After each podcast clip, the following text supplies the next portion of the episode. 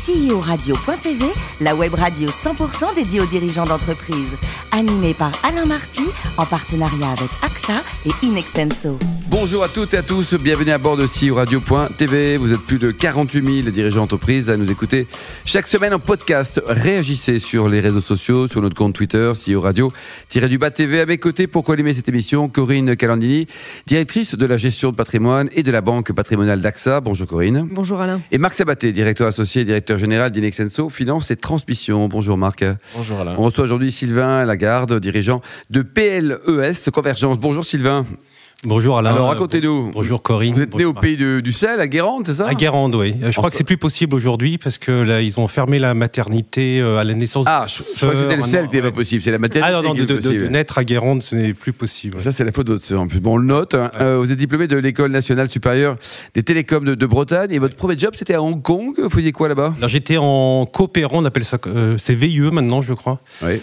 Euh, j'ai commencé sur un boulot d'avant-vente euh, dans les télécoms D'accord. à Hong Kong et qui m'a donné un peu de goût euh, à l'Asie parce que j'ai pu rayonner autour en Japon, en Corée, en Chine, etc. Pour vous punir, vous rentrez en France et vous travaillez chez Equant, qui a été une Et, aventure. Voilà, c'était une autre aventure. Alors, c'était une petite structure qui s'appelait Global One et qui est devenue eQuant et puis qui a été rachetée par Orange. Donc, je me suis retrouvé dans une méga structure qui correspondait plus forcément à moi, mais j'ai appris le monde des télécoms. J'étais chef de produit sur des technologies de téléphonie sur IP à l'époque. Euh, voilà, c'était innovant. Maintenant, c'est euh, complètement has-been. Hum. Et en 2002, vous avez créé votre boîte. Vous avez toujours rêvé de caresser le, Euh, le rêve d'être entrepreneur ou pas? pas du tout. J'ai eu un, j'avais un, un ami de mon école qui m'a entraîné dans, dans ce monde de la chasse de tête. Je suis un peu rentré par hasard et je l'ai d'abord accompagné parce qu'il voulait avoir un associé et puis au final j'ai quitté la structure de donc la méga structure Orange. Et puis euh, j'ai commencé euh, à être chasseur. Euh, J'ai fait quelques missions qui ont marché. Je me suis dit tiens ça m'intéresse. Je vois Je beaucoup de gens. ouais. J'aime bien euh, j'aime bien voir des gens. J'avais une pertinence métier liée aux technologies de l'information. Et donc je suis rentré à fond là-dedans. J'ai commencé à embaucher, euh, créer ma, ma- mon ADN. Euh, Place veut d'ailleurs dire euh, partage, loyauté, efficacité, simplicité. Donc ce sont les valeurs du cabinet. Donc on est une petite dizaine aujourd'hui et, euh, on adresse en fait euh, plutôt les, problématiques de transformation digitale euh, de tous nos clients qui sont soit des pure players technologiques, soit ça peut être des grands des grandes sociétés, du, par exemple du retail, on travaille pour un grand groupe de luxe qui est en train de se transformer pour, pour être plus agile au niveau digital. Et ça, Sylvain, ça représente combien de, de missions en moyenne par an? C'est compliqué. parce que Euh, ça dépend des années, mais en- environ 70-80 missions par an. Ouais, c'est beau ça. Et le premier client, vous vous en souvenez là? Parce que c'est, on se souvient, on oublie souvent Alors, le premier client parce que non, c'est quand même grâce à lui qu'on est là, non? Euh, je me souviens des trois premiers Allez, clients. euh, C'était, euh, il y avait SFR euh, dans, dans les années 2000, c'est ça, 2003-2004. Ouais. Un acteur technologique qui s'appelait NetCentrex, qui n'est pas forcément connu du grand public, mais qui faisait des plateformes de services. Et un acteur de la vidéoconférence qui est bien utile dans le dans le euh, dans l'actualité du coronavirus, euh, parce que euh, je pense que les, technologies de, visioconférence, téléconférence sont de plus en plus utilisées. Donc, ce sont les trois premiers clients que j'ai pu avoir. Corinne?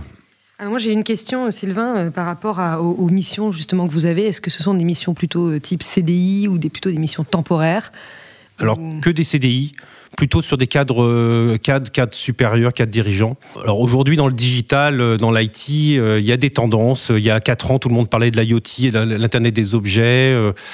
Euh, il y a trois ans, il y avait la blockchain avec des acteurs de la blockchain. Aujourd'hui, c'est beaucoup l'IA. Dès que vous faites une, une start-up, vous parlez d'IA, euh, vous pouvez lever 50 millions d'euros. Oui, c'est ça. Euh, voilà, donc on a d'ailleurs fait des recrutements dans l'intelligence artificielle pour le groupe de luxe, là, pour lequel on, on travaille. Pour, donc euh, il y a voilà, des tendances et donc notre positionnement est plutôt cadre, cadre dirigeant. C'est- c'est- c'est- ce sont quand même des secteurs où il y a beaucoup de, de demandes, il y a peu de candidats. Ouais. Comment vous arrivez, vous, à vous démarquer? Comment vous trouvez les bons candidats? Euh, Qu'est-ce qui fait votre différence en dehors des quatre lettres euh, qui Oui, restent alors non, mais c'est important, Place, c'est c'est bien. c'est assez important parce que l'intimité en fait, il faut donner envie. En fait, on est effectivement, il n'y a pas de chômage en France sur les cadres. Donc, il y a, euh, alors, dans le monde digital, il y a encore moins de chômage. Euh, donc, euh, et on est chasseur, ça veut dire qu'on va approcher des gens qui s'ennuient dans leur métier et qu'il faut aller, bon, qu'il faut identifier et puis il faut développer une intimité client pour bien vendre nos clients. Donc il y a une partie euh, à la fois d'assessment, de, d'audit des, des, personnes, mais une partie aussi de vente de pourquoi est-ce que on en travaille pour la Française des Jeux, pourquoi rentrer dans la Française des Jeux? Et puis il y a des questionnements. Euh, il y avait des questionnements sur la Française des Jeux qui passaient, euh, qui, a eu, euh, qui, qui, est rentré en bourse. Euh, il y a des questionnements euh, sur, euh, sur d'autres clients qu'on a et donc il faut être rassurant et pour ça, moi je, je, je milite beaucoup pour l'intimité client. Mmh. On passe beaucoup de temps avec nos clients, on fait des soirées avec nos clients, je fais découvrir des vins à mes clients. On va en parler tout à l'heure, Sylvain. Corinne LinkedIn, oui. ça a changé quoi dans votre métier? Oui, LinkedIn, c'est euh, 60, l'année dernière, je pense que 68% de notre sourcing, c'est LinkedIn. Quoi. 68%, ouais. c'est énorme. Euh, donc, il y a, en utilisant, on a quand même une base de données euh, importante, euh, je crois à peu près 100 000 personnes, euh, voilà, mais tous les autres outils sont c'est Epsilon. Quoi. Comment, comment alors donc c'est très ennuyeux parce que ça devient. Oui. Alors en plus LinkedIn a été racheté par Microsoft. Oui. Microsoft n'a pas forcément la vision euh, euh, client, mais plutôt une vision. Euh, euh, comment dire, de d'abonnés en fait d'usagers euh, donc la, la, la, poli la, la, politique commerciale de LinkedIn euh, comment dire s'est durcie de, dans les dernières années donc pour les cabinets ça coûte de plus en plus cher donc s'il y avait je sais qu'il y avait Viadeo il y a quelques années, mais ils se sont écroulés. Et, euh, c'est un peu l'ancêtre, hein, c'est-à-dire un peu que le Minitel avec Internet. C'est hein, le problème des GAFA, oui. c'est-à-dire euh, le, le, le, comment dire, le, le leader Texol, quoi, en fait. Donc euh, aujourd'hui, effectivement, je pense que tous mes confrères ont les mêmes sujets, c'est que voilà, LinkedIn. Coûte de plus en plus cher et on n'a pas trop et en même temps c'est très bien mais on n'a pas trop le choix que de passer par eux. C'est un canton de la marque oui, je, juste, je reviens sur euh, effectivement le, le, le, mode chasse, puisque c'est ce que vous définissez comme étant votre activité. Historiquement, les chasseurs étaient euh, des gens qui allaient dans, qui aidaient les entreprises sur des secteurs où il y avait des tensions. Est-ce qu'aujourd'hui c'est toujours le cas où il y a une démarche aussi qualité de la part de vos clients, des entreprises, euh, dans, dans l'utilisation du chasseur de tête, dans la capacité de renouveler ses propres cadres dirigeants. Comment, comment vous voyez l'évolution du marché aujourd'hui? En fait, la question, Marc, est est-ce que nos clients nous demandent des clones difficiles à, à extraire mmh. ou ouais, euh, est-ce qu'ils sont plus ouverts à à prendre des personnes qui viennent d'un secteur connexe? Euh, bah c'est une, une, bonne question. Alors, nous, en tant que chasseurs, on est force de proposition, donc on va essayer dans une chasse de présenter euh, des profils qui collent exactement et des profils euh, de personnes qui euh, peuvent apporter une complémentarité. Les, euh, vous dire que les clients sont ouverts. il y a quand même un côté consanguinité quand même. Hein, c'est difficile. Alors les clients seront d'autant plus ouverts qu'ils sont moins sexy. En fait si vous vous appelez euh, LVMH, euh, Kering, euh, bah, en fait, vous savez que bah, vous pourrez attirer. De candidats, bien sûr. Vous pourrez attirer. AXA, moi. Mais. Euh... Ah, c'est parce qu'ils nous ont pas rencontrés. C'était pas du tout la bonne réponse. Euh, hein. rencontrés. En fait, non, non, AXA, ça peut le, le faire aussi, mais euh, en fait, ça, si vous avez un nom, il y, a, il y a une question de brand, euh, effectivement, ou des personnes qui. Bon, il y a une prime à la marque, vous voulez dire quoi. Exactement. Ouais. Marc bah, justement, dans cette logique de prime à la marque, est-ce qu'il n'y a pas une prime à la grande entreprise par rapport à la petite entreprise? Non, pas du tout. En fait, justement, moi, alors moi, j'essaie de diversifier mes clients, d'avoir des clients CAC 40, d'avoir des clients PME, parce qu'il y a euh, des, des... Que, que, veulent les candidats aujourd'hui? Certains euh, vont vouloir une forme de carrière. Ça existe encore, les gens qui veulent une carrière. Donc, on en a eu Thales comme client, et ça correspondait parfaitement à des ingénieurs qui veulent rentrer dans un groupe à carrière. Et ils passaient 75 ans, quoi. Il y a des aventuriers, euh, donc pour les qui euh, qui veulent une histoire internationale, euh, risquée, mais ils s'en moquent, ils veulent euh, vivre. En fait, je pense que voilà, c'est. Et puis il y a des personnes qui veulent aller dans des environnements de type PME, sympa, familial. On a euh, Française des Jeux est un bon exemple. Bien euh, où il y a un esprit familial. Donc, voilà. Il peut y avoir adéquation entre l'entreprise et le profil à tous les niveaux, Marc. Alors justement, en, en, revenant sur la PME, euh, beaucoup de PME qui sont clients chez nous euh, ont quelquefois du mal avec le conseil, euh, la chasse qui coûte cher, qui apparemment coûte cher. C'est quoi le, business model de PLES aujourd'hui? Alors, en fait, on a deux types de prestations. Soit des chasses ad hoc, donc on est sur du transactionnel, qui peut, bon, c'est vrai que ça peut être cher. Après, si le, pour une PME, ça peut le faire. Certaines TPE, ça peut être compliqué, mais Euh, donc on a ce type de là et un on- pourcentage de vos revenus par rapport c'est un forfait, c'est plutôt un forfait qui pourrait correspondre à un pourcentage. voilà. D'accord. Euh, après, on a un, une fo- un format lorsque les, les PME ou les, les entreprises ont levé des fonds, elles ont euh, besoin de recrutement plus volumique. On peut faire aussi des implants. Voilà, qui sont pré-testés au coronavirus.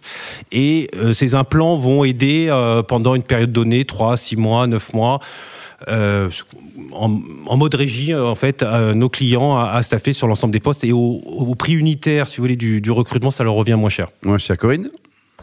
Alors moi j'ai une question qui est plus personnelle. Oui. Tout à l'heure vous avez dit quelque chose sur euh, le fait que Orange avait racheté Equant et que c'était devenu une grosse structure. Vous n'aviez pas de parcours d'entrepreneur ou de petite PME. Qu'est-ce qui fait que vous n'aviez pas supporté la grosse structure? Ouais, bonne question. Alors en fait, ça, euh, ça. hein. Euh, non, mais en fait, moi, alors moi, quand j'ai commencé, j'étais responsable de te dire. Mon chef m'a beaucoup marqué à l'époque. Il m'avait dit tu es responsable de tout. J'étais chef de produit, donc ça voulait dire que s'il y avait un problème sur le contrat, j'étais euh, en faute. S'il y avait un problème de qualité de service, j'étais en faute. S'il y avait un problème de positionnement de prix, Ça, si c'est un bon chef. Ça, c'est voilà. un bon chef. ça. J'étais en faute. tout Et donc, euh, donc en fait, j'étais en charge de tout. Et au début, j'avais pas tout à fait cerné. Puis j'ai- j'ai j'ai compris. Et, et donc, euh, en se faisant racheter par Orange, bah, en fait, avec Orange, on- euh, des personnes sont arrivées pour dire bah, maintenant le contrat c'est moi. Euh, c'est- voilà, ce, ce sera plus toi. Euh, la partie euh, présentation, parce que je faisais les formations des commerciaux en Asie-Pacifique. ça, ce sera plus toi non plus. Donc, au fur et à mesure, mon, Ton bureau, c'est plus ton bureau. Voilà, donc mon, mon poste, Désempowerment. tu, tu vas faire juste le guide des ventes et puis euh, voilà. Et, et donc je, je faisais aussi la, euh, le choix des partenaires technologiques. Donc j'avais choisi Cisco pour la téléphonie. euh, euh, voilà, j'avais donc euh, mon rôle était riche et donc euh, dans une ah, c'est peut-être normal, mais en- dans une boîte comme Ouais, Orange, ça vous a agacé, quoi. ouais. Marc, pour terminer? Non, juste une dernière, dernière question ou un commentaire par rapport à ce que vous venez de dire euh, sur le small is beautiful. Euh, dans le monde du recrutement, ou en tout cas de la RH au sens large, de la RH, euh, on a vu beaucoup d'entreprises euh, se consolider, avoir une offre finalement assez large, à 360 degrés, sur l'ensemble de la chaîne de valeur du recrutement, y compris en numérique. Qu'est-ce qui, explique aujourd'hui euh, la pertinence d'une offre finalement très dédiée, très agile, très qui c'est qui est la vôtre? Ah bah, je pense que c'est une question. Là, je, viens de, signer un contrat avec un acteur. Il m'a expliqué pourquoi ils nous ont choisis. Euh, c'est ce que vous dites, c'est l'agilité, c'est d'être capable en quatre semaines euh, de plus rapidement qu'un acteur généraliste qui n'a pas forcément les bons points d'entrée, les bons points de contact dans, le secteur. euh, d'appeler des cadres dirigeants de di- différents environnements et de pouvoir rencontrer rapidement et de faire une shortlist rapide et aussi d'avoir une capacité de euh, d'assesser. C'est-à-dire que quand on est du métier, on est capable euh, de poser des questions technologiques, de poser des questions business, de poser des questions réglementaires euh, que peut-être des généralistes ne seraient pas capables de faire. quoi. Côté cuisine, Ouais. Sylvain, il paraît que vous êtes un fan des racines et des légumes oubliés. Alors, non, je, je suis un passionné du terroir, donc, donc le vin, le- le- la viande, le poisson, mais aussi les poissons, enfin tout. Euh, tout ce qui est cette richesse, euh, cette diversité euh, de la France, en fait. en J'avais fait un tour du monde avec ma femme il y a 8 ans et on s'est rendu compte que le, le pays où il y a le plus de, de diversité culinaire, euh, C'est la France. C'est la France. Donc Ouais. on a beau dire la viande en Argentine, mais en Argentine, les gens mangent des patates et euh, il y a très très peu de légumes et de fruits en fait. Donc euh, et pour moi la viande euh, argentine elle est correcte, mais euh, euh, la cimentale, la cimentale, euh, en France vaut très bien une viande argentine quoi. Ouais, c'est QFD. Quoi. Alors, côté vin, pour terminer, vous êtes un fan de vin, l'un des, l'un des meilleurs, je pense, accueillis à bord de CI Radio.tv. Elle vient d'où, cette, cette passion pour le vin? Et puis après, votre dernier coup de cœur, c'était quoi? Alors, en fait, moi, je connaissais rien au vin. Je buvais du rouge ou du blanc il y a jusqu'à mes 30 ans. Et alors, pourquoi pas Et, de- et, et, et, et ma- en fait, euh, ma mère, je crois, pour mes 30 ans, m'a inscrit à un truc qui est euh, dans le 16e euh, pour faire des dégustations de vin le samedi matin. Alors, j'avais 30 ans, je faisais la fête et tout. Et en fait, je suis quand même allé et j'ai découvert euh, le Condrieux sur un Roquefort. J'ai eu mon premier orgasme. Alors que c'était absurde. Enfin, normalement, à l'époque, euh, tout le monde pensait qu'il fallait du rouge sur du fromage, ce qui est une absurdité. abs- voilà. Mais, et, et là, j'ai eu, euh, je me suis dit, mais en fait, c'est extraordinaire. révélation, J'ai une quoi. pre- ma première révélation. Après, j'ai eu d'autres révélations. Et puis, Donc après, j'ai voilà, je me suis dit, je vais dé- découvrir. Je connaissais pas le Condrieu. Je me suis dit, je vais découvrir tous les tous les vionniers dans le monde. euh, et euh, bon, et Vous puis, avez euh, progressé. petit à petit. Et le dernier coup de cœur, c'était quoi, Sylvain? Dernière Alors, bouteille? euh, Vous avez Mon dernier vrai coup de cœur, euh, c'est un Corse. Euh, c'est le domaine Santarmet euh, que je connaissais déjà, qui fait le Myrtus. Et Plutôt en qui rouge? Qui est en rouge et euh, qui travaille normalement le Neliuc, qui est le, le cépage local, euh, mais il travaille un autre euh, cépage qui est le Schiassarel, qui est beaucoup plus fin, qui me fait penser au Pinot Noir. Euh, et il a fait une cuvée d'exception qui s'appelle l'Ermite sur 2017. Et là, c'est le grand panard. Ah non, mais quoi. ça, c'est, euh, ça me fait penser au très grand Bourgogne de David Duban dont on parlait tout à l'heure. Belle référence. Merci beaucoup Sylvain, merci également à vous Corinne et Marc. Fin de ce numéro de CI Radio.tv. Rendez-vous mardi prochain à 10h précise pour une nouvelle émission. CEO Radio.tv vous a été présenté par Alain Marty.